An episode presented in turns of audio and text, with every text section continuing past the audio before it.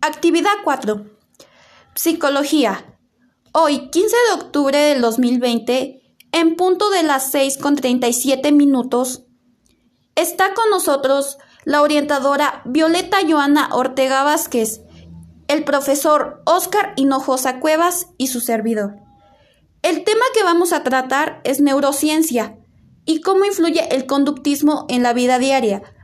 La neurociencia es una conjunción de varias disciplinas científicas que se encargan de estudiar estructura, función, bases moleculares y patologías del sistema nervioso. Es decir, la neurociencia se encarga del estudio de los diferentes elementos que forman el sistema nervioso.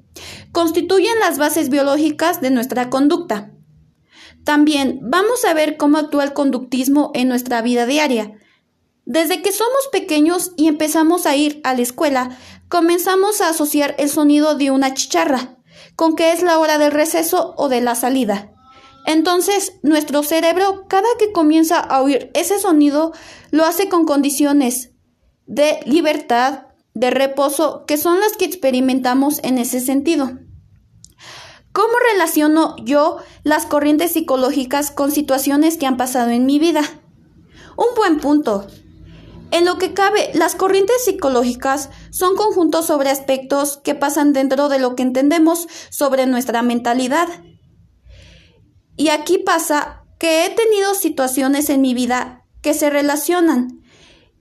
Y es que muchas de las veces son situaciones que tienen que ver la mentalidad que cada ser humano tenemos.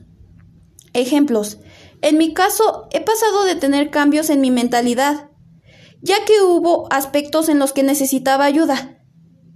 Para variar, en mis cambios de humor hubo la necesidad de que yo cambiara cosas, y es que en ocasiones me vi perdida por el desordenamiento de mis ideas, tanto que asisto a sesiones de psicología, ya que en mí como reaccionaba no era normal, mis actitudes y obvio a un término ya que muchas personas me bajaron mi autoestima y muchas personas me cambiaron la vida por completo.